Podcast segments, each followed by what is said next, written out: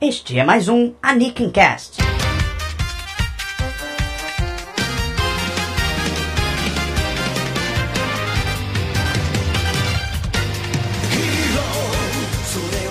Olá e sejam bem-vindos a mais um Anakin Cast. No programa de hoje, eu e Starro mais uma vez, né, Starro? Pois é, sempre. Cinco podcasts em sequência, que maravilha. Starro, pra você falar alguma coisa. Assim. Pô, foi mal. Não, foi mal. Eu me distraí aqui com um negócio que rolou aqui no meu quarto, velho. Perdi totalmente a concentração, filho da merda. tudo bem, tudo bem. Mas nós estamos com cinco podcasts e nossos convidados de hoje já passaram dos, das centenas de podcasts, não é mesmo? Estamos aqui com o pessoal do Jcast, o Darko e o Live. E aí, pessoal? Oi. Olá. Belos comentários. Hoje eu tô. Hoje eu vou me segurar porque eu sei que esse podcast é de família. Então a gente não vai falar besteira. A, a gente tem um histórico de, de estragar nossa imagem em podcasts alheios, né? A gente sempre exagera muito, então dessa vez estamos. É, a gente participou de um há pouco tempo que a gente, assim, foi, foi uma vergonha, assim. A gente vai ter até polícia aqui em casa depois. A gente foi de, prostitu de prostituição infantil a transexuais, inclusive misturou nos dois. Você acabou, você acabou de estragar tudo, droga. Eu tava tentando me segurar. Diogo, eu tenho um pedido pra te fazer, tem uma pergunta pra te fazer, na verdade. Não, não, não aceita não, deixa não. Não, vai, fala, vai, pelo amor de Deus. Não, for... Você é um daqueles caras que imita o Silvio Santos, não é não? não, não sou não, cara. Você nunca imitou o Silvio Santos na tua vida? Sumo não, até dizem que não é tão bom. Eu tenho. Ah, sério? Porque eu tenho essa impressão que você sairia muito bem, cara, imitando o Silvio Santos. Você não quer fazer isso no seu podcast, cara, agora, sim? Deu certo não, cara, viu? É horrível. Você não sabe tirar o melhor de sua voz, pô. Ok, mas o assunto de hoje não é sobre nós, nossa vida pessoal. É sobre Otaku no vídeo. Eu me identifiquei tanto com aqueles depoimentos que eu achava que era sobre a gente, assim. Eu sou aquilo que tá ali, sabe? Eu também, um pouquinho de cada, né?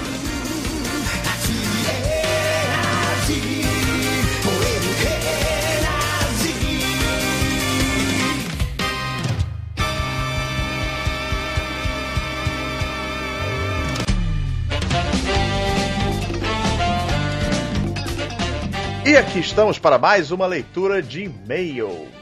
Sabe uma coisa interessante que eu ouvi esses dias? Que e-mail de podcast é uma bela massagem no ego. E de olha, de boa. Além disso, é uma, boa ferramenta para as pessoas sugerirem é, temas para o podcast, né?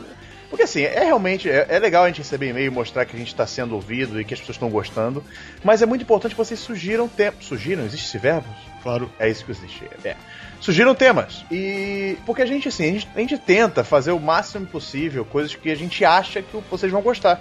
Mas sempre tem aqu- aquela coisa assim que ou dá um branco, ou, a gente não pensa sobre um tema. Então, assim, é importante vocês sugerirem temas. Nos próximos e-mails que mandarem, podem mandar te- qualquer tema. Qualquer tema que envolva cultura japonesa. Pode ser, sei lá, se você quer falar sobre Tokusatsu, pode falar o que você queira que a gente. É, que você acha que seria legal um podcast sobre, que a gente tenta levar em consideração, a gente vai analisar e ver se dá pra fazer. Beleza? Bom, vamos então ao primeiro e-mail.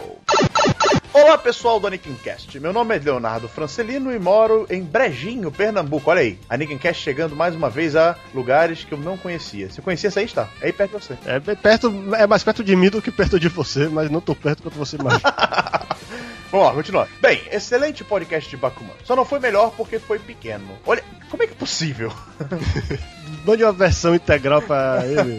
É, vou mandar a versão sem cortes pra ele. Era para ter tido uma duração maior, mas tá bom. Logo depois de escutar o Anakin Cast, fiquei morrendo de vontade de ler o mangá de Bakuman. Mas aí fiquei com pena de largar o anime, por isso vou continuar assistindo o anime. Uma sugestão: vocês poderiam fazer um podcast para falar de Toriko, que vem evoluindo muito e, se não me engano, terá um anime depois que Dragon Ball Kai acabar. É só isso. Valeu e vida longa e próspera ao Anakin Cast. Toriko é uma série que eu, eu, infelizmente não acompanho, mas que eu, eu pretendo ver o anime quando estrear em abril. É talvez a estreia que eu mais tô ansioso pra ver em abril, porque é o mangá da Shonen Jump que tem mais pra mim potencial de se tornar um novo fenômeno como One Piece ou Naruto. O horário que ele vai passar é perfeito pra isso, mas infelizmente se a gente começar a ler o mangá vai ter aquele problema de tirar a graça do anime. Isso é- não é um problema pra alguns, mas pra mim é pessoalmente. Não sei se Didi vai querer começar a acompanhar o mangá também, mas acho que a gente pode falar de Toriko depois que a gente tiver mais avançado no anime.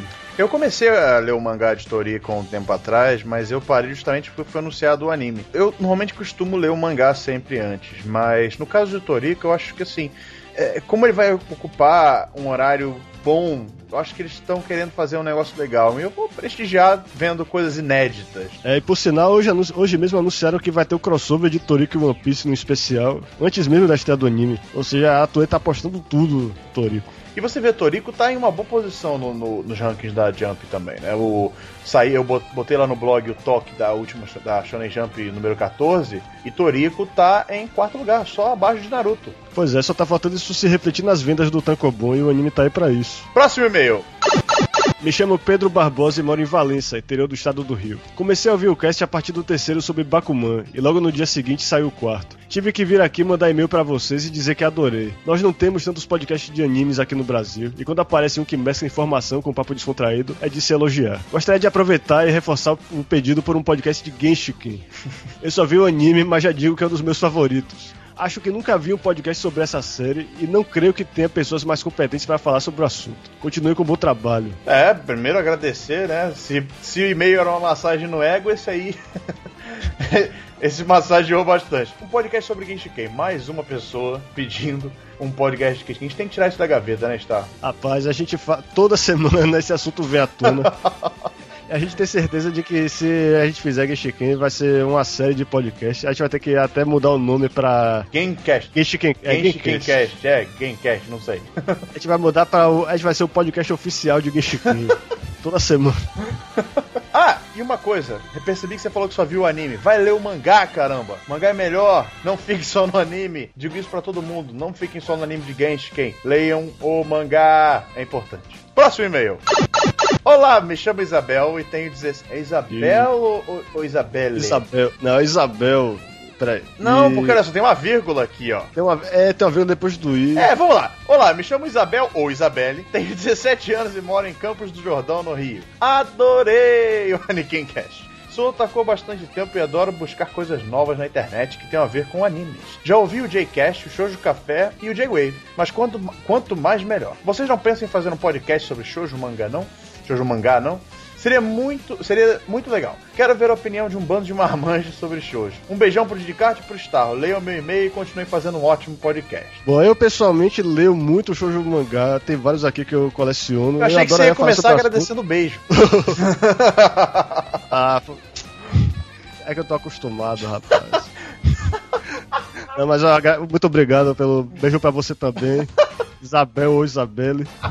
Mas é, shoujo mangá é um assunto que me interessa muito falar porque eu coleciono muitos títulos. Agora é difícil achar gente pra comentar que tem o mesmo ponto de vista que eu, eu acho. Eu acho que a gente poderia até achar umas meninas aqui pra falar com a gente sobre o assunto, pra dar outro ponto de vista, porque normalmente quando eu falo de shoujo mangá como marmanjo é sempre o é pra falar mal.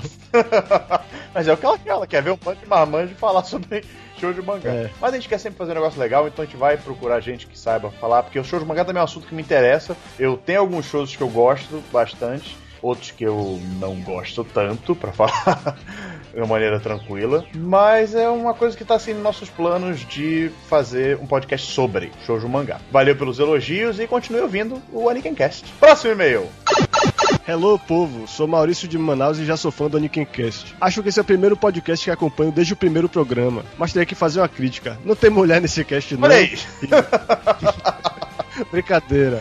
A crítica aqui no Anikincast Mix, vocês falaram que ia colocar o link pro podcast do J-Wave sobre Zelda, mas não colocaram. Tudo bem, não foi difícil achar no Google, mas fica aí o lembrete. Ia colocar nos comentários, mas preferi mandar e-mail. Um abraço a todos os envolvidos e estou no aguardo de mais casts. É verdade, é verdade. Isso aí eu tenho que fazer um meia-culpa também, porque foi minha culpa não ter botado o link. Da próxima vez pode botar no comentário sim, cara. No comentário não precisa ser só elogio, não. Pode ser crítica também. Tem problema não. Se esquecer alguma coisa, vocês perceberam algo que tá errado, pode comentar lá na hora que tá. É, é, é, é pra fazer isso. Tá, e sobre colocar mais meninas, eu concordo com você. Eu espero que quando chegar a hora do, do podcast inevitável sobre shoujo mangá, a gente tenha um, umas representantes do público feminino pra falar o ponto de vista dela do shoujo mangá, que é bem diferente do que eu tenho. Mesmo gostando, eu, eu posso encarar de um jeito diferente de como elas leem. Mas também, é, eu acho que até seria interessante achar uma fã de Genshiken também. Se tiver um aí, podem se oferecer pra gente. Não, Não, não, não, não, não, não, não não, fala não desse tipo que eu, Fala eu isso. coloquei. Podem eh, se voluntariar para participar do podcast sobre Geishiken. Muito obrigado, Maurício, por estar ouvindo o Anakin Cast. E é isso aí. Nós íamos falar sobre notícias também, mas, infelizmente, descobrimos que não teve tanta notícia relevante no mundo dos animes e mangás. Então, vamos direto ao nosso assunto principal, Otaku no Vídeo.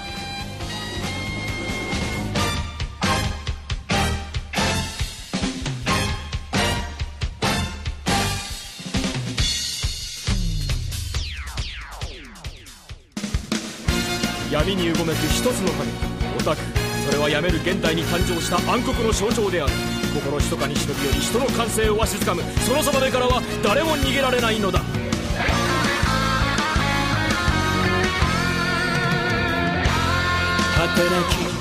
Pois é, otaku é na verdade um pronome de tratamento. É tipo você. Só que é um pronome que meio que caiu em desuso no Japão, exceto por alguns animes que usavam isso. E os fãs desses animes começaram a usar isso na vida real para se referir às pessoas. Aí esse jeito de falar esquisito dele chamava atenção.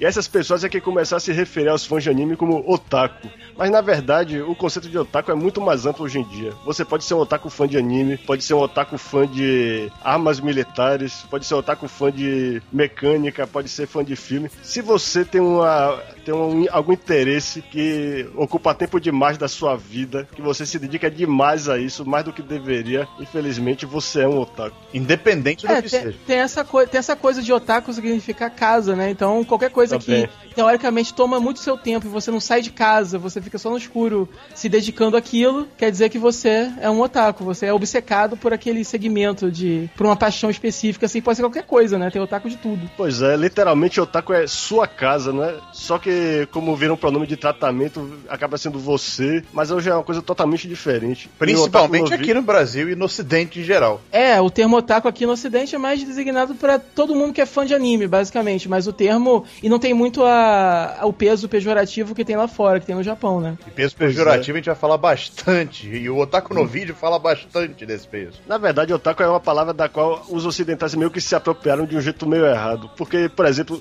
nenhum, nenhum japonês chama o que a gente chama de hentai de hentai. Lá é eroge, eroanime, eromangá. É, Aqui hentai geralmente é a pessoa, né, que, que Exato. curte É o- essa tipo pois de é, coisa. hentai quer dizer pervertido. Até usa essa palavra no otaku no ouvido. Aham. Quando você sem querer esbarra na sua irmãzinha e mete a mão no peito dela, ela vai te chamar de hentai. Exatamente. Exatamente. O que é curioso, porque de acordo com. A gente estava fazendo uma certa pesquisa na hora antes de fazer esse podcast, e uma coisa que eu descobri foi que o termo otaku veio pro ocidente graças ao otaku no vídeo. E em otaku no vídeo ele deixa bem claro esse- o que, que significa esse termo. Não é? Então, assim, é é estranho essa deturpação do termo aqui no, no ocidente, já que ele veio de uma obra como essa. Pois é, mas os americanos adoram esses rótulos, é track, ou então fanboy pra fã de quadrinhos. Quando eles viram que tinha essa palavra que eles podiam usar pra se referir a eles próprios, eles devem ter adorado.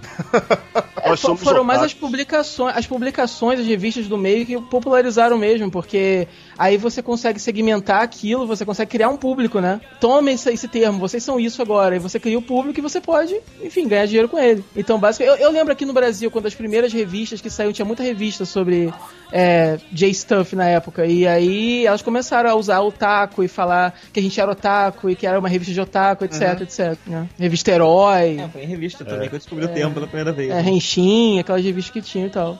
Eu nem conhecia esse termo, até li já achei visto, mas eu fui aprender sobre esse termo muito tempo depois. Inclusive, uma das coisas que eu vi com esse tema foi justamente o Otaku no Vídeo. Uma das primeiras vezes que eu, que eu cheguei a ter contato com esse com esse termo. E vamos falar um pouco sobre o Otaku no Vídeo, né? Porque nossos fãs aí, nossos fãs não, nossos ouvintes, chamar de fã é ótimo. Nossos ouvintes estão aí tentando entender o que a gente está falando, mas o nosso objetivo com tudo isso é chegar em Otaku no Vídeo. O que que... Otaku no Vídeo foi uma série produzida pela Gainax em 1991. Pois é, a história é basicamente uma autobiografia dos fundadores da Gainax. Só que é interessante porque eles contam as histórias dele, de certa forma, conta a história do movimento otaku no Japão. Porque eles, eles começaram a se interessar justamente quando apareceram esses animes como Yamato, Gundam. Que realmente criaram esses, esses fãs ferrinhos que se obcecavam por cada detalhe da série, colecionavam acetatos, montavam os kits e tal. E É, a, época, a, a época que a época que, que, o- que, o, que o OVA retrata é bem interessante, porque é uma época em que essa cultura otaku ela começa. Porque, assim, é, ela tá começando ainda, então quando é, começou a ter animação no Japão, por exemplo, é, eles se inspiravam em material ocidental para fazer. Daí, a partir do momento que você cria uma história própria, a indústria se fortalece, ela já pode buscar inspiração dentro dela mesma. Então é legal que começa a ter esse movimento otaku, é como se pela primeira vez eles estivessem dando conta de que a gente tem um movimento aqui, tem alguma coisa acontecendo aqui, e aí a indústria começando a se autorreferenciar, começando a se autorretratar, começando a se autoparodiar. É, é, é, é- esse universo começou a se dar conta dele mesmo, assim. Eu tô me dando conta de que eu existo, que existe esse movimento aqui e tal. E retrata meio que essa, essa época em que, em que a, a, a cultura otaku começa a ganhar essa identidade própria, assim. Eles começam Pois a se é. dar conta deles mesmos. É, eles assim. voltam lá na origem, né? A série volta lá na origem, lá no início dos anos 80, com bastante referência de Gundam e de Lupin e outras séries da época. Exato, mesmo tendo sendo feita em, dois, em 91, ela retrata o período dos anos 80. Se não me engano, 82, né? O, prime- o começo. É, É começa três, em né? Não, 82, dois, Não, né? Tava 82, assim. 82 no começo e depois o segundo OVA em 85.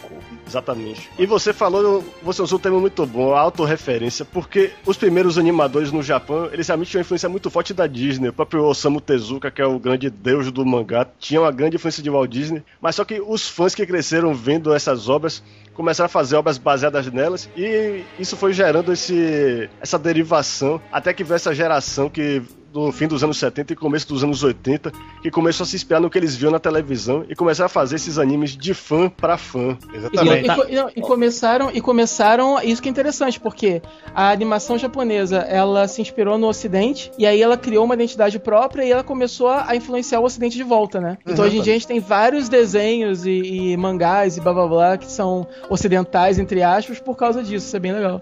E uma coisa interessante em Otaku no Video em retratar esse início do movimento é que ele marca muito bem quais foram os títulos que mais influenciaram essa formação, né? A gente tem ali muito claro o Gundam, o Macross, é, Náusica. vira e mexe, Náusica, vira e mexe tem, tem um pôster de Castelo Cagliostro.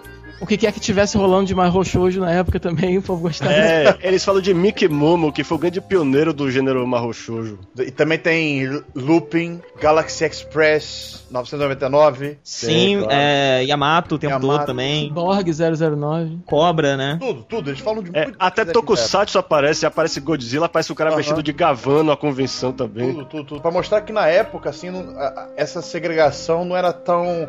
Eu, por exemplo, hoje você. Aqui, principalmente no Ocidente, você tem quem é fã de Tokusatsu, quem é fã de anime. Né? É bem separado isso, nem todo mundo gosta de muita coisa. Mas você vê que naquela época tudo era meio que junto. Nos clubes da faculdade, você tinha. Lá no Japão tem muito isso, né? São clubes de hobby. E você tinha o grupo de ficção científica. E nesses grupos.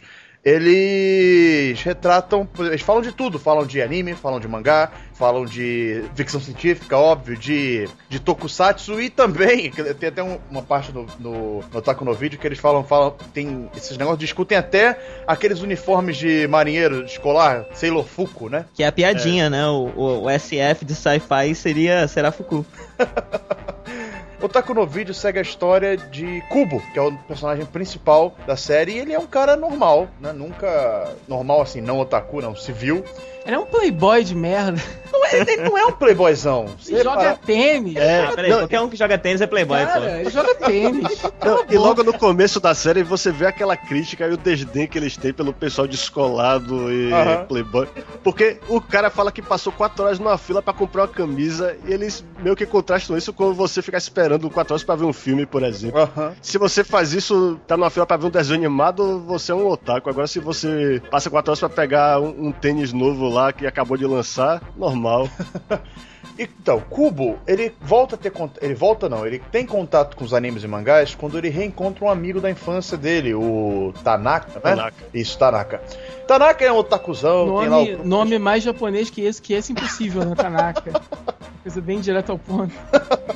E bem comum. Você E o visual dele, reparem no visual do Tanaka. O visual do Tanaka ele é retratado em vários outros animes que falam sobre o tema. Por exemplo, no- recentemente, High School of the Dead. É, Qual é o nome do. É Kota Hirano, é o nome do É. autor de Hell's. Pois é, é aquele mesmo tipo, o cara gordinho com Mesmo cabelo Mesma coisa. meio comprido de óculos. É meio que o estereótipo. Mas isso, que é, mas isso que é interessante, que eu acho que é a primeira vez que o, que o estereótipo otaku é retratado dessa forma, né? O estereótipo meio que foi Sim. mon- formado ali. Eu acho que não- nunca tinha sido retratado como o gordinho. É legal porque é, é legal porque o design dos personagens ele conseguem, eles conseguem destacar o traço de personalidade predominante de cada, de cada personagem ali, mas sem, sem ser exagerado também, né? Então você, você consegue meio que sentir o feeling de cada um deles, qual é cada um deles ali, mas sem exagerar muito, assim, que não é muita proposta do, do anime, fazer essa comédia é, é muito Exagerada. Então.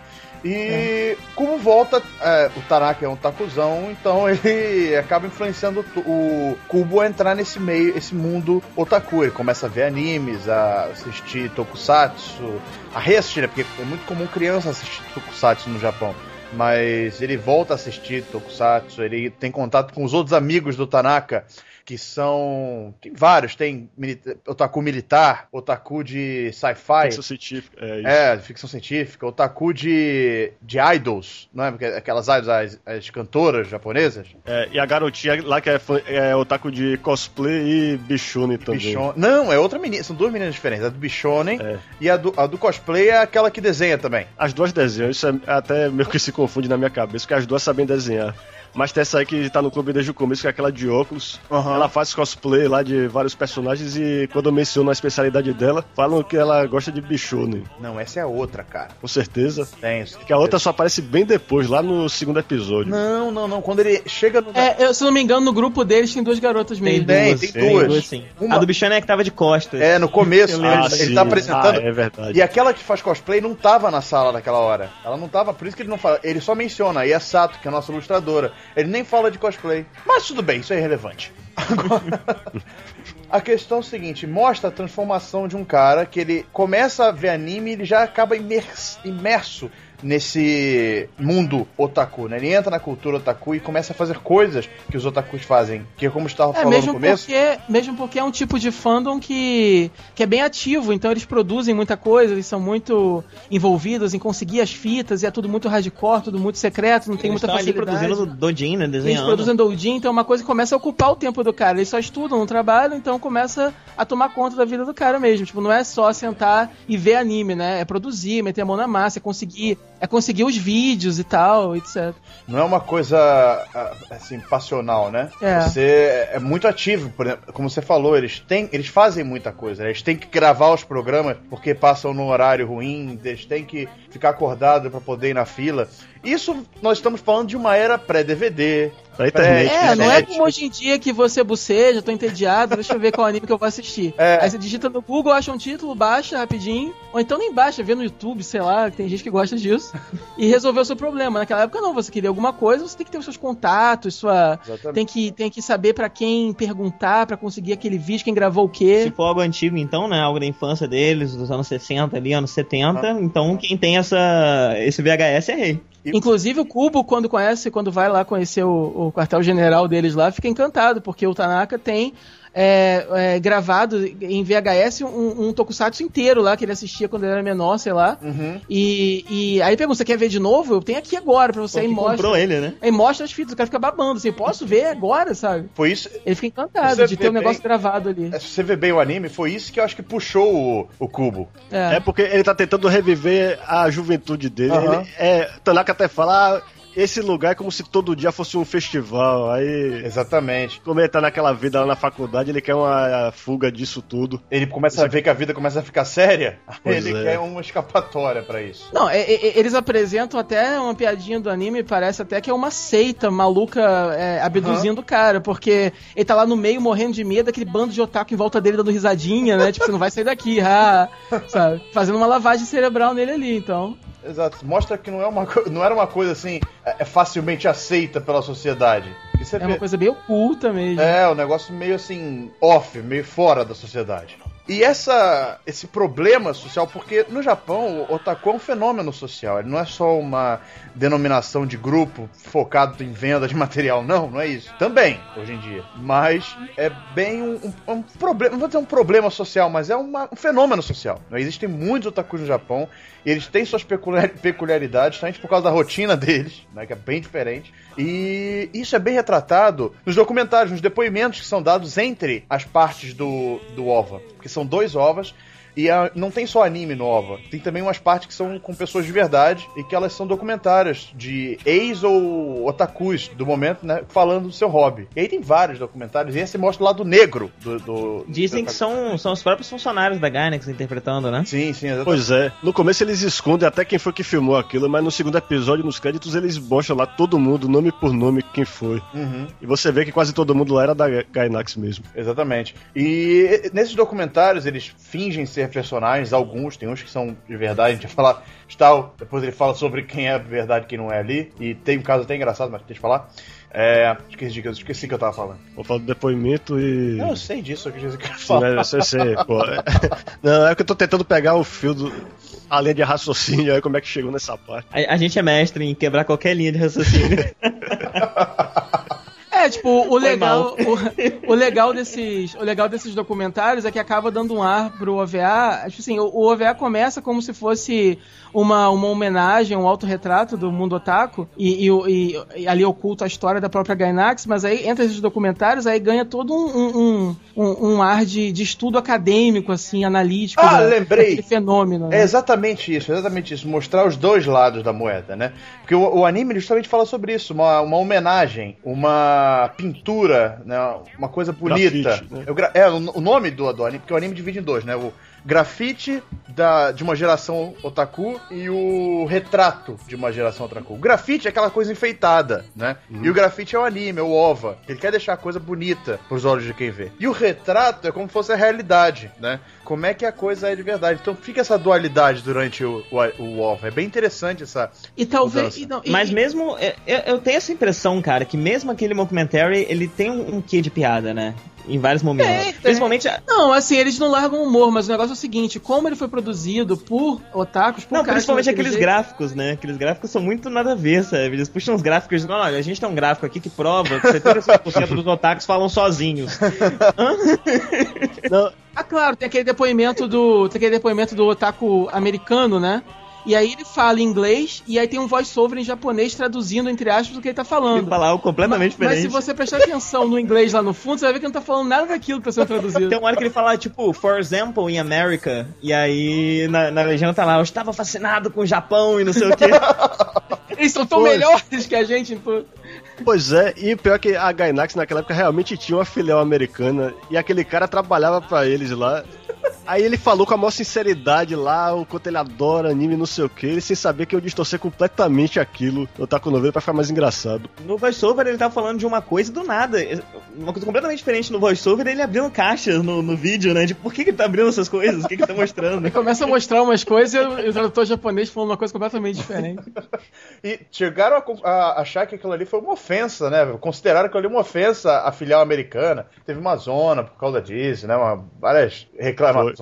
É, gringo cheio de merda, como sempre. Tem outros casos, tem, tem o Salaryman lá que do nada, o programador lá que do nada puxa um capacete do chá de É. Gundam. Não, ele fala que não faz você mais cosplay. Nós temos essa foto aqui.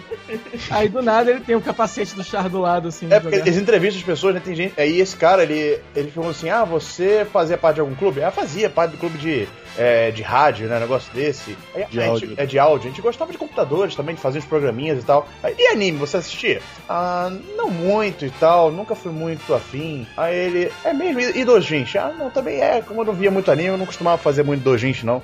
Aí ele, você reconhece esse Dojinshi aqui? Ele mostra um. Um Dojinshi é do. Foi ele que fez, né? Aí ele, onde é que você conseguiu isso? Aí ele vai assim, e essa foto aqui? Tá ele de cosplay também. Aí ele, ah, não, tipo, não é que eu esteja querendo negar meu passado? Demonstrando essa vergonha da pessoa também, né? E, e aí. É, tem o, tem o outro muito engraçado que é o cara que, que é viciado em pornografia, daí ele usa. O óculos. Ele, fe- ele fez um óculos especial pra poder enxergar através do mosaico. Você vê que é um negócio meio zoado, né, cara? Mas ele é feito com seriedade, então fica engraçado por causa disso. E, no final das contas, pra quem já tá familiarizado com a cultura otaku, sabe que aquilo é verdade. Existem pessoas daquele jeito, né? É, sim. Então é tudo bem honesto, assim, é triste, mas é verdade.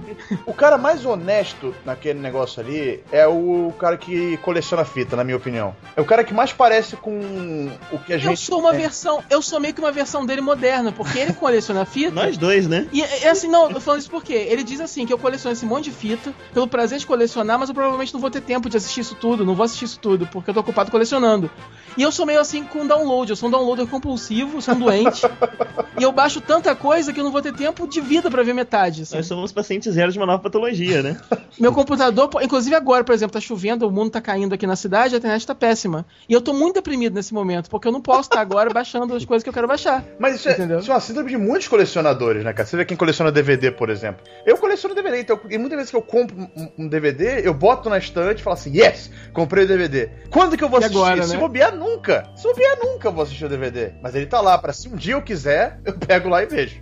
Pois é, agora no caso do download, o pior é que você tem espaço limitado até no seu HD. Aí você começa a gravar Isso é tudo um em problema. CD, DVD. Eu mesmo, é um eu, eu fico gravando essas coisas achando que eu, um dia eu vou querer rever. É. Mas aí quando eu fico olhando agora pra pilha de coisas que eu tenho de CD, eu fico pensando que eu só vou assistir aquilo se eu for preso, eu pegar prisão perpétua e me deixarem levar isso pra cadeia. Passar o tempo. O, o, Dá até vontade de cometer um crime assim, só pra ver se te dá um tempo pra o assistir. Leme tudo. chegou a uma solução, né? O seu case de HD, né? Ele pega o HD, bota no case, ele lota o HD, depois ele guarda e compra um novo HD. É, a gente vai comprando HD e vai guardando tudo em HD, né? Porque se- eu tenho medo de DVD, que DVD acaba, né? E vai que eu quero ver de novo um dia. Não sei. Anyway.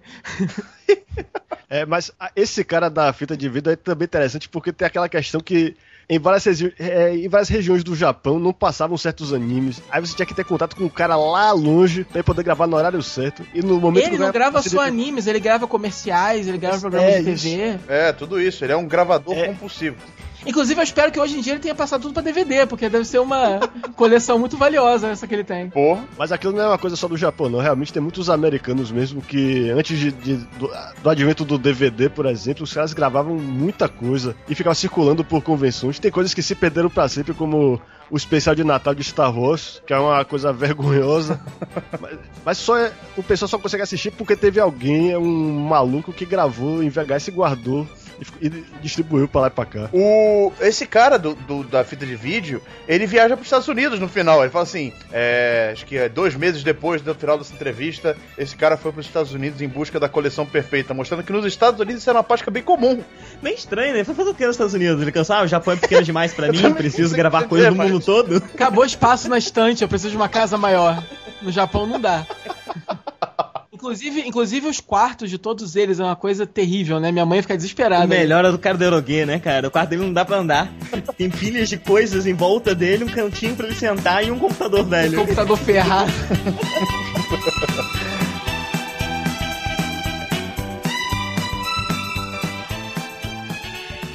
O OVA continua com partes em anime, partes de entrevista. E o Cubo, ele acaba entrando cada vez mais nesse mundo otaku, a fazer mais. Ele para de fazer a barba, ele deixa o cabelo crescer. Fica gordo, dá uma engordadinha. E aí o que acontece? Uma, uma- um bom dia, ele resolve ligar pra namorada dele pra ver o que ela tá fazendo e tal. E atende um cara. Já aí já deu até pra onde ver onde é que vai. Atende o maluco ele fala assim: é da casa da fulana? Aí ele. É sim, sim. Com, com quem eu falo? Ah, é Cubo. Aí ele é Cubo. Aí ele, aí ele vai chamar a mulher. Ô fulana, tem um tal de Cubo aqui, a mulher. Fudeu. A mulher assim, fudeu. E agora? O que vai acontecer? Alô, Cubo? Alô? Aí ele fica aquela cara de bunda assim de caralho, ela está me traindo. Aí, não, idiota! Não, é engraçado, né? Gente tinha ficado um tempão sem encontrar com ela, e quando ele encontra com ela, ele começa a falar de anime, de um monte É. de coisa. E a garota É, fica, e "Meu convida Deus, ela pra. caras?" Ele convida é ela meu pra ficar na fila. Então, aí no final do, cap- do primeiro OVA é quando ele realmente perde a namorada. Ele vê que a namorada é, acaba com ele, que tinha, tava traindo ele, tá traindo ele, né? Ela deixou ele de lado, porra. Se ele também não quer saber de mais nada, ela também não quer. Ela a vida segue. E aí ele fica revoltado com isso. Né? E um dia ele tá com o Tanaka numa praça e ele faz a pergunta assim: será que seu otaku é tão estranho mesmo? Por que, que a gente. Aí o que o Gustavo falou da questão de comprar uma, um, tênis, de ficar quatro horas na fila para comprar um tênis e ficar quatro horas na fila para ver um anime, né? Por que, que um é considerado normal e o outro é considerado estranho? Ele começa a indagar sobre essas coisas. Por que é tão estranho ser isso? E ele resolve surtar de vez. Aí fala assim: se é para ser otaku, então você é otaku de verdade. Você é o Otaking, né? O rei otaku. É, ele quer, ele, ele quer provar que dá pra você ter valor e dá pra você esfregar na cara de todo mundo que você presta, mesmo sendo otaku, então ele quer dominar o mundo através da, da otaquice dele. Afinal de contas, é uma indústria, então tem como ganhar dinheiro nela, né? Claro. Também. E o Tanaka já tinha um plano. Você vê que no começo, quando ele apresenta o, o cubo pros amigos dele, ele já tinha um plano de dominar a indústria de mangás e de animes e mangás. Porque ele, tá, ele faz dojinshi, ele tá querendo fazer um monte de coisa e quer ficar conhecido nesse meio. E aí, une ele e o Cubo, eles resolvem parar de ficar procurando emprego normal e resolvem agora dominar o mundo com os animes e mangás. Mostrar que anime e mangá tem valor. E aí entra o segundo OVA, que tem muito a ver com a história da Gainax. Pois é, e, embora o segundo OVA seja bem mais surreal que o primeiro, bem mais exagerado, ele é o que tem mais ligação com a trajetória da, dos fundadores da Gainax. Porque os dois protagonistas, Kubo e Tanaka, são autorretratos dos dois principais fundadores da Gainax, que são o Hiroyuki Yamaga, que foi o diretor de Oneamize e roteirista também, que hoje em dia ele é o presidente da Gainax. Ele é Kubo, ele é o cara que tem uma aparência normal e que foi meio é, influenciado por más companhias e acabou virando otaku. E Tanaka, por outro lado, é o estereótipo do otaku, é o cara que tem a aparência física bem desleixada e que hoje em dia Toshio Okada, embora ele não tenha mais é, contato com a Gainax, ele é, ele vive fazendo palestra sobre o que é ser otaku. Ele é o otaking da vida real. Todo mundo chama ele assim, otaking. Ele vai para várias convenções, ele escreve artigos, ele é uma personalidade no Japão. Todo mundo dá maior valor à opinião dele. Mas o que o segundo OVA faz é mostrar que a Gainax não começou já fazendo um monte de anime. A grande investida deles no começo foi os Garage Kits, os bonequinhos. Pra quem não sabe, Garage Kit é, são bonequinhas feitas por fãs, mais ou menos, e que são vendidas. Por isso, as pessoas fazem em casa isso, né, normalmente. Ah, Mas você- vende o kit pra própria pessoa montar, né? Ela, ela vem despedaçada, você monta, pinta, e tal. Ou seja, algo impossível de fazer, pelo menos pra mim. É porque são kits, o Garage Kit é justamente isso, são kits pra você poder montar em casa, na sua garagem, seria, né, nesse caso. É, e a ideia do Garage Kit é você pegar um negócio que não foi todo manufaturado, que que não vem todo pronto e colorizado. É pra você investir uma, o seu tempo nele, uma parte sua nele. Você se dedicar. Aí pressupõe que você tá. que você gosta muito do personagem, quer se dedicar a esse personagem. Normalmente é uma, garo, é uma garota, é claro. Você quer deixar ela linda, perfeita, e não sei o quê.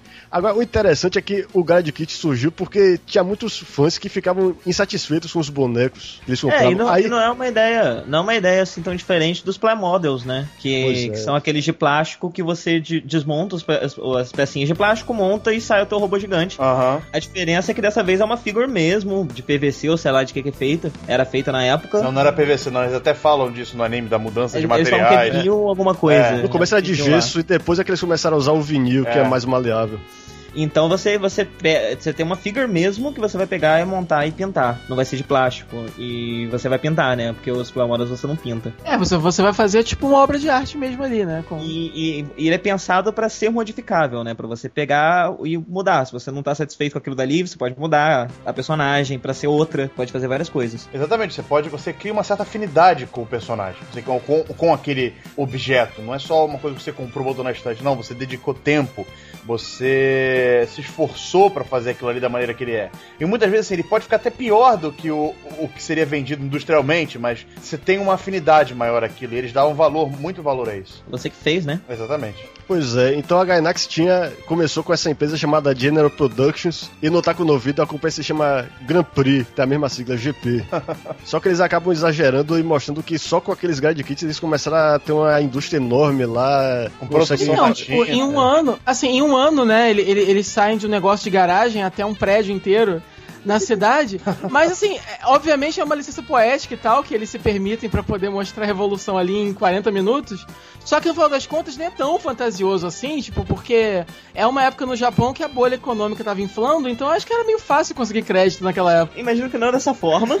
Não dessa forma, mas se você contextualizar, né, não fica tão distante assim. As empresas estavam nascendo mesmo, tipo, as pessoas estavam dispostas a investir se você tinha algum projeto. Então, provavelmente muitas empresas como essa devem ter surgido mesmo, assim, do nada. Pessoas do nada tinham um negócio e conseguiram sucesso em pouco tempo, porque o dinheiro tava ali, tava circulando, né? Pois é, e no caso da General Productions, eles conseguiram licenças de, de personagens de outras empresas porque ninguém tava fazendo nada com eles. Eles viram esse mercado e aproveitaram. Só que aí as empresas grandes começaram a não querer liberar os personagens e eles próprios começaram a entrar no mercado e tomar essa faixa que eles tinham lá. E aí, foi- isso também é retratado no, no, no OVA. Botar com vida. Também é, quando eles são despedidos da própria empresa.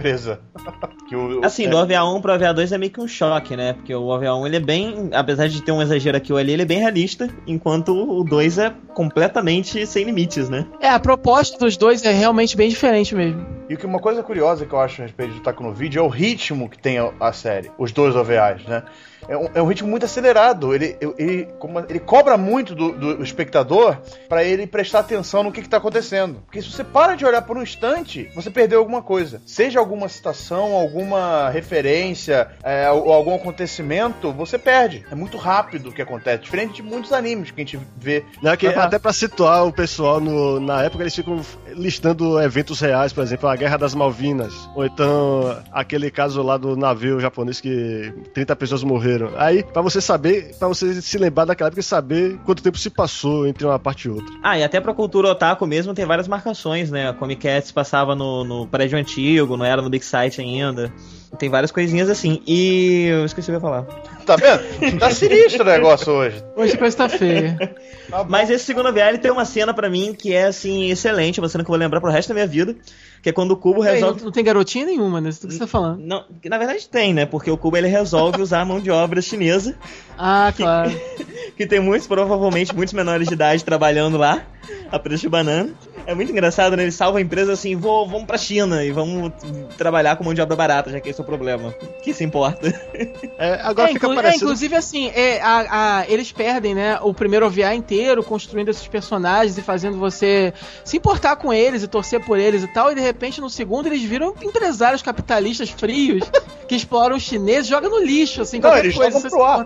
Construção eles. de personagem, né? É ótimo, eles construíram tudo que eles construíram no Todo o resto do pessoal do clube viram segurantes que estão ali na mesa da, da empresa, né? Não fazem nada. É, e, E por o- causa do, do E ritmo o rápido Cubo do transforma essa. Desculpa, desculpa. O Cubo transforma essa, essa paixão dele toda nessa. nessa. Assim, eu vou dominar o mundo, custe o que custar, né? E começa a tomar essas decisões meio equivocadas. É, agora é estranho que todo mundo acaba traindo ele, né? Porque ele vai pra China, ele se. ele fica tão vidrado nessa ideia de produzir um negócio na China que ele deixa a empresa lá com os colegas dele e quando ele volta pra lá, ele, ele descobre que eles largaram tudo lá na mão do, do grande empresário lá, da, da grande corporação. E aí que ele é demitido da própria empresa. Pois é. Aliás, O próprio, o próprio Tanaka, né, vota pra ele sair também. E é bizarríssimo isso, né? Eu sou o dono da empresa, eu vou contratar chineses pra fazer o meu produto. Então eu vou pra lá. Porque, sei lá, o dono da Nike deve estar na China, agora, nesse momento. O Cubo é japonês, cara. Ele queria ver de perto o que tá acontecendo. É o tipo de coisa que a gente sabe que não é baseado na vida real. Eles tiveram que exagerar a situação ali só pra causar o fim É da. uma metáfora, né? Uma grande alegoria ali do que mais ou menos acontece, de forma bem exagerada, é, mas. tô, tô só apontando os exageros só pela diversão. Pois é, porque na vida real a, a General Productions não chegou a ser absorvida por nenhuma grande corporação. Eles simplesmente começaram a se dedicar às outras coisas, à animação. Não rolou traição, não Agora, rolou aquela, mulher, não rolou agora, agora, nada. aquela, aquela secretária que desenha, aquela personagemzinha que vira a personagem original deles, né? Uhum. Aquela mulher é irritante. Não sei, cara, ela, ela é ninguém, ela tá sempre rindo, ela tá sempre a ponto de Ela não é chorar. irritante, ela não existe, né? Ela Ela, tá sempre- aparece do nada. Ela tá sempre muito solícita, sempre muito a ponto de chorar, assim, aí desenha um personagem milagroso que vai salvar a empresa. Ela surge do nada, salva a pátria do nada e vai embora. Duas vezes, né? Pra você Porque ver, depois ela se junta com eles também depois. é, é, foi, assim, não existe construção de nada no segundo OVAs. Tudo que eles, que eles pregam no primeiro OVA, de construção de personagem, criar a personalidade de cada um, você conhecer os personagens, No 2 ele joga pro ar, apresenta uma personagem nova que vai ser a salvadora da pátria, mas que ninguém sabe quem é, de onde é que surgiu. Entendeu? A impressão, É, a impressão é que é uma piada, não? Uma grande brincadeira deles uma com a história deles É, mesmos. é é uma grande metáfora, um show de autorreferências ali mesmo. Tem uma proposta completamente diferente, assim, do, do primeiro OVA, mas eu acho que é proposital, assim, né? Ah, com É- certeza. Era a intenção deles desde o começo fazer isso mesmo, assim. É, até porque não teve muita um tempo suficiente do primeiro e segundo episódio pra eles decidirem, ah, agora a gente vai mudar tudo. Eles devem ter planejado realmente desde o início como é que ia ser. É. Mas aí, é, no caso do Otaku no Vida, o que acontece é que eles perdem a empresa deles, só que ainda assim eles resolvem fazer as pazes e tentar de novo, dessa vez se dedicar à animação. E aí eles pegam justamente o ponto fraco das empresas, que eles, eles têm um personagem lá que eles estão vendendo os kits, os guide kits, só que ele não tem história, não tem conteúdo. E de repente eles agora resolvem fazer algo que tem uma história. Então, e cria é o aí- primeiro do então- de anime da história, Não, né? então, é aí que chega de novo a mulher irritante, do nada. Ela salta do inferno, desenha um personagem, né, que, é, que parece com a personagem que ela fez pra empresa anterior deles, porque aí eles podem lançar o anime daquela personagem que todo mundo conhece, mas não vão ser processados porque não é exatamente a mesma personagem, né? Tem uma diferença. E é, tem a desculpa que foi a mesma pessoa que desenhou, né? Então estilo mesmo e tal. Então, você, você tá com raiva dela, mas você devia ter pena dela, né, cara? Porque tá todo mundo ficando rico às custas dela, não deve estar ganhando um centavo. Não, essa parte eu acho mais surreal que a parte do Garage Kid, porque eles fazem todo um anime com uma pessoa só Eles fazem desenhando. um Dodin anime, né? É, Plenos do menina desenha 97? todos os quadros de animação na mão e eles ficam só pintando. E na vida real. Era 91 imagina. ainda, né? Não, Esse não era 91, já era depois, É. né? Não, 97 é quando Não. eles já abrem a. Já, já abrem a Otaku Land, Otaku Land. Primeiro Dodin anime 91, cara. Nossa. De 82 pra 91, amigo. É, Não, agora- e aí mostra, né? Chega a mostrar lá a exibição no Tocodome do anime, o troço é mó bem animado. Meu Deus, coitada daquela. Ela não dorme, né? Ela, ela estabeleceu o padrão de todos os animadores japoneses até hoje. Basicamente é assim que funciona. É, porque aquilo. e não ganha um salário decente no final das contas. É, Essa ideia de três pessoas fazerem um desenho sozinhas é baseada numa coisa que o pessoal da Gainax fez mesmo, que foi a animação da convenção Daikon 3. Mas Se o Daikon procurarem- tem três minutos, pô. Não, o 4 é muito bem animado. Agora, o Daikon 3 foi só basicamente Hiroyuki Yamaga, Hideaki Anno e Takami Akai, três pessoas fazendo tudo, desenhando lá, animando. E se você assistir o negócio lá, tem no YouTube, é só procurar. É um negócio bem precário mesmo, que você vê que não é uma grande animação. Mas pra três pessoas é um negócio até impressionante. Agora no Otaku no Vida é- é... um absurdo o que a mulher faz. Mas é interessantíssimo, assim. Recomendo todo mundo pra assistir. O Daikon 3 e o Daikon 4, é mó legal. Verdade. Inclusive, quem assistiu Denshotoku, a abertura de Denshotoku é uma homenagem, né? O Daikon, Daikon 4, né? A mesma música, o Twilight lá. Pois é, e a animação do Den Shotoku foi, foi feita pelo estúdio Gonzo, e o presidente do Gonzo aparece no Otaku no Video, porque ele trabalhava na Gainax na época, e ele faz o ladrão de acetatos. Sério? Sério? É ele mesmo. Ele, Shoji Murahama, ele mesmo. Quem diria? É, Não, uma piada interna. Ele, ele- ele trabalhou na Gainax e não aprendeu nada, cara. Não, peraí, a Gonza anima muito bem, né? O problema dele são roteiros. Ok. A Gonza é uma piada interna do Jackass, né? Muito bom saber disso. é, a parte do ladrão de acetatos é legal que eles tentam mostrar o otaku sem ética, o cara que invade o estúdio lá, pega quando não tá ninguém olhando, ele faz fotocópia do design de produção que ainda nem foi usado. E É, mas ele tem ética, né? Ele fala É. que acetatos que não foram filmados ainda, ele não vai roubar. É. Ele só É, pega porque o ele não quer atrapalhar a produção do anime, pois é. que ele também quer assistir, pô. Então, esse cara hoje em dia perdeu o emprego, né? Que hoje em dia não usa mais acetato, que sei o que tá roubando agora. Mas é, é agora essa que a questão Gonzo que eu acho legal. voltou a roubar, né? Agora o que eu não sei.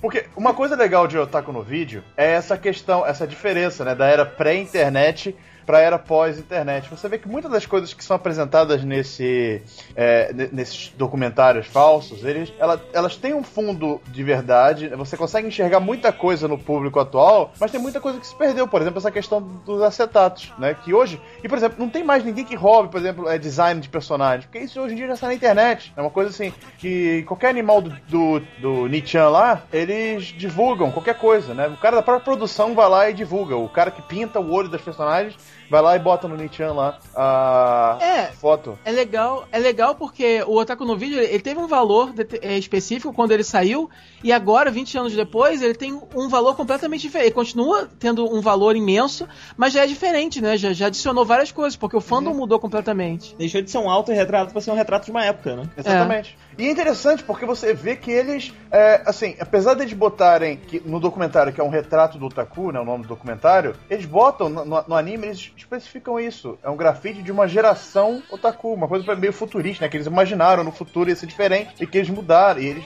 quiseram botar de uma geração e não só de um otaku. Achei isso bem curioso quando eu li. Pois é, e também, é, nessa época atual que a gente tem internet, é raro que otakus tenham contato é, face a face com, um com o outro, porque eles se comunicam mais ou menos, é, normalmente em fóruns. E naquela época, para você realmente encontrar pessoas que têm esse interesse, você tinha que realmente se aventurar, você tinha que é, buscar um clube, alguma coisa assim, se juntar. E até uma coisa que tentaram resgatar em Genshiken, por exemplo. O autor de Genshiken, que é o Shimoku, disse que o que ele espera que é, os leitores façam é buscar pessoas na vida real que tenham interesse de mangá e se juntem na mesma sala e façam reuniões e falem sobre o anime, em vez de ficar só na internet é, falando à distância. Uma cena que eu gosto muito, que retrata isso muito bem, é quando eles estão na fila pra, pra um filme, não lembro exatamente qual, que É estrear. Náusica. É Náusica. É, exatamente. É assim, eles estão na fila pra Náusica e chega um cara com vários, vários character designs de do you, do you Remember Love. Do Macross, né? do fi- o filme de Macross, né? E eles começam a comentar as diferenças da série pro, pro filme e tal. É, o filme não tinha saído e o cara vem assim com, com os designs assim que acabaram de sair do forno e tal. Antes, antes do filme sair. Eles, é, é muito interessante, cara. Muito legal. E hoje em dia a forma como a gente, como fã, acompanha as obras é completamente diferente. Você um ano antes já sabe que o cara tá tendo a ideia de fazer o negócio, porque já saiu na internet. Então, as primeiras imagens conceituais, você não precisa de ninguém pra secretamente roubar pra você. O próprio É. estúdio já tá liberando na internet. Alguém filmou no celular lá a filmagem acontecendo e jogou. É, agora, nesse caso do, da fila do, de Nausicaa, eu acho que, se eu não me engano, eles estavam lá porque os primeiros a ver o filme e daí eu ganhei o acetato do filme, não, é- não era algo assim? Exatamente. Pois Sim, é. sim, sim. Aham. É, aqu- aquilo me fez lembrar uma coisa que quando fizeram o filme de Yamato, Patrulha Estelar, que foi um filme que era só uma compilação da série de TV, eles distribuíram tanto acetato da série que quando chegou a hora de fazer a segunda série, eles tinham que fazer flashbacks da primeira série, eles descobriram que não tinham mais nenhum acetato da primeira pra usar. Fail total, cara. O que, que você pediu de volta? Que merda. Eles postaram daquele um, um pedido muito educado assim na revista. Por favor, fãs. Devolve, é rapidinho. Mas o Otaku no vídeo é legal por isso. Você você consegue fazer essa. É um, você pode ver o Otaku no vídeo como exatamente isso, um estudo de uma época. Né? Como é que era ser otaku naquela época? Quais eram as dificuldades? O que, que eles faziam? Como eles faziam? Você consegue ver isso. Assim como você consegue ver, não exatamente a época atual, mas em games que você consegue ver um otaku mais atual. Né? São obras, obras como se fossem obras de referência. Apesar de serem objetos de ficção, elas são obras de referência. É, hoje em dia, hoje em dia o que mais tem, né, são animes que falam sobre o próprio universo dos animes, ou próprio tem um que, que fala sobre sobre a indústria de animação, que é Animation Runner Kuromi, que é um OVA bem interessantinho também. Tem o Comic Party, que fala de doujinshi, tem o agora o, o Bakuman, que também fala do, do mundo dos mangás e tal, o que mais tem hoje em dia. E o Otaku no Vídeo começou com isso, né? Foi a pri- primeira obra que realmente chegou pra poder é, fazer uma autoanálise e foi a semente de tudo, de tudo isso que tá acontecendo hoje em dia. Eu não vi esse OVA sobre animação, mas assim, na, na minha cabeça eu considero, são três séries, e agora essa quarta eu até vou ver depois, que são referência nesse quesito. Seria o Taco no vídeo pra você eh, categorizar, eh, usar como referência da época da década de 80. Genshiken, anos 90 e início dos anos 2000. E Bakuman, o universo dos mangakás. né? Atualmente, pra mim, essas três obras são obras de referência. Não, é, é- é legal também colocar até NHK Nyokuso, porque aí você também pega a coisa do o aspecto mais patológico, né, de ser Sim, de verdade. ser otaku, lado negro mesmo da coisa, e até uma visão mais positiva e não, tão- não tão ligada a anime, é um anime que até a gente falou há pouco tempo no Jcast, que saiu na temporada passada, que foi Kuragehime, que, que trata de otakus, não são necessariamente otakus de anime, mas também tá falando de otaku, tá falando desse, desse universo de, de, de nerds japoneses em geral. Assim. É, eu não sei se dá pra colocar na mesma categoria de como fosse esse negócio, esse negócio de referência, mas sim, é, fala. Assim, em, em- em termos de estudo cultural, assim, É o né? tipo É de coisa válido. que daqui a 10 ou 15 anos vai ser um retrato de uma época É. também, então. Aí é focado no público feminino também. É, realmente dá pra fazer, assim, uma ideia do tipo. É, é, é uma coisa que esses outros animes não focam tanto, que é a parte da- das mulheres, né? Da- as mulheres otakus, assim, elas não são muito retratadas. nos Apesar do Genshin 2 agora só tem mulher, né? Exato, eu ia falar isso É. Mas é um cara que desenha, né? Koragehime, pelo menos, é um Josei, é escrito e desenhado pra uma mulher. É assim, é pro, é pro público feminino, né? Ele trata do público feminino para o público feminino. Exatamente. Apesar de que Genshin, olha, eu confesso, a pa- eu, eu, eu, assim, que os. É bem realista, Genshin. Atenção, né? é, Genshin é bem realista. Tem, tem várias críticas. Eu não vou falar sobre Genshin aqui, porque senão vai dar merda. Você não gosta? Eu adoro, é Caramba, por isso, é o cara. contrário. Ah, tá. Entendeu? tá. É o contrário. Você gosta muito. Exato. E aí, se eu... vai ter o Eu podcast. gosto muito também, vai dar merda não, eu adoro o Genshin também. A gente tá guardando o assunto, rapaz. A gente vai fazer esse podcast. Ah, então tá. Fazer um podcast da- das. Como é que é? Podcast dos 100 anos. Sobre Genshin. Vão ser 100 anos discutindo Genshin. Olha que maravilha. Mas que o Shimoko, a princípio, é um homem, tá? Mas não necessariamente. A princípio. O sexo do, do cara não não é definido, né? Ah, ah, o quê? Que o Shimoko Do autor. é um pseudônimo. Ah, não? Ah, ah. Ah, tá, não sabia disso não. Ele, há indícios de que ele é um homem casado que estudou numa universidade de Tóquio. Que não, acho que não era Todai. Mas isso é só suposição, ninguém sabe quem é. Ninguém sabe quem é eu o cara? ficaria muito surpreso se ele fosse a mulher, porque o enfoque da história de Genshiken e de tudo que eu li dele até hoje é bem. é sempre centrado no, no ponto de vista masculino da coisa. E o. o Digopuri? Olha, eu só sei que é o seguinte: depois que eu descobri que Kodomo de Khan é escrito por uma mulher, nada mais me surpreende.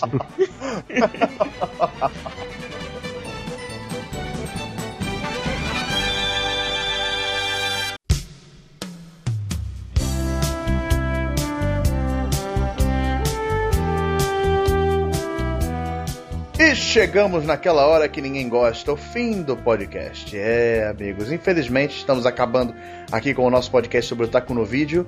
Eu sei, eu confesso que tam- sei que foi um podcast um tanto confuso, porque o Taco no Vídeo tem muita coisa em volta dele. Então a melhor coisa que você pode fazer é assistir. Assiste, se você ainda não assistiu, assista ao Taco no Vídeo. Aproveite que a gente não soltou muito spoiler sobre a série, apesar de que a, a história do anime eu acho que é o que menos importa. É, é mais, é mais o contexto que ele tá inserido, tanto que a gente falou mais do, de tudo que tá em volta do que da história em si, né? Porque a história é bem besta, né? Que- É, basicamente é, é uma saga que começa em 82 e termina em 2035. Não E vamos é contar o isso. final. Deixa eles se surpreenderem com o final. Não, não vou contar o final, mas só pra o cara sentir a pressão que é o negócio. O Taco no Vídeo, ele chama mais atenção pelos temas que ele trata, como ele trata esses temas, e do retrato, os próprios depoimentos, que são falsos, mas são um retrato de uma época, não é? De toda essa metalinguagem. É legal porque o, o que é mais interessante é o seguinte: quando eles produziram o OVA, eles estavam numa época falando de um passado recente deles, né? Então você vê como eles naquela época enxergavam o passado deles, o começo daquilo que estava acontecendo. E hoje em dia você, você ainda tem uma leitura a mais, quer dizer, você está vendo aquele ponto de vista, só que 20 anos depois, né? Então você compara o, o passado, do passado, do passado, do passado com o futuro e Do como eles enxergavam o futuro e se o futuro é aquilo que eles enxergavam ou não. Mas é interessante também como uma documentação de, de uma época que você não tem tanta coisa falando sobre, né? Você não tem muito falando sobre o nascimento da cultura. Aquele ali é o nascimento da cultura otaku. Como ela nasceu, como ela era no início, como ela surgiu. É, mas é importante lembrar que Pois o é. nascimento do otaku, da cultura otaku, na verdade foi no começo, no fim dos anos 70. Só que o otaku no vídeo transportou para os anos 80, porque era a época que a- o pessoal da Gainax já estava até trabalhando. O pessoal do otaku É, no vídeo, por exemplo, são- veio, Ma veio Macross, e o pessoal da Gainax trabalhou em Macross. Uhum. Hideaki Anno, Hiroki Yamaga, esses caras todos meio que estagiaram É, em Macross. foi a depois época. Foi a época que os fãs já tinham uma bagagem cultural assim é, é, própria, forte pra poder é, é, é, é, se organizarem e tal. E no- nos anos 70 tava tudo, acho que muito começando. É, são ainda, uns né? quatro, é, uns quatro ou cinco anos depois do início, vamos dizer assim. É, eu, acho que, eu acho que é um bom retrato, né? É, Então, porque se, se os caras são da geração é, Gundam, eu, eu diria que o pessoal do Otaku no vídeo é a geração Macross. Acho que o grande marco ali daquela geração é É. Macross. Bom, muito obrigado pela participação de vocês. Pessoal, podem falar e dar sua mensagem final? É, acessem lá o gente nunca nosso sabe fazer isso direito, né? JCast, isso aí, é a gente fazendo o que a gente faz. gcast.com.br. A gente tem um podcast que fala sobre tudo sobre cultura pop japonesa, reviews de animes, algumas curiosidades, coisas assim. Então Às vezes história, às vezes política, às vezes perversão, às vezes. Sempre perversão, mesmo quando a gente tá falando de política. Às vezes coisas não japonesas, né? De vez em quando, assim, da louca. É, se a gente fica entediado, a gente fala de outras coisas também. Principalmente Doctor Who. É. E, e é isso. E aí tem, rola também de vez em quando uns posts lá no blog, umas notícias lá também randômicas. Mas e é isso aí, acessem lá. É, e se, e se você nos ouviu em outro podcast, não leve aquilo em consideração, sabe? Leve isso em consideração. isso aqui é a gente, é isso aqui que a gente faz, tá? Sim. Lá a gente só tava zoando, porque o pessoal era muito normal. Valeu, valeu, Starro também. Falou, foi um prazer falar com vocês aqui. É sempre bom falar com gente que entende do assunto, que tem muito a contribuir pra discussão. Mas eu realmente não acredito que eu já gravei cinco podcasts seguidos. Meu Deus. É, que É tão ruim assim, cara. É que a gente tem um passado. A gente teve várias tentativas abortadas de ter uma série de podcasts que nunca passava do terceiro, nem do segundo. O Jackass era assim, né? Era o número 10 sempre, né? A gente sempre parava no 10, e depois continuava. De 10 em 10 a gente dava uma pausa. Cara, toda semana a gente corre o risco de parar. Vou te falar, não, de verdade. De verdade.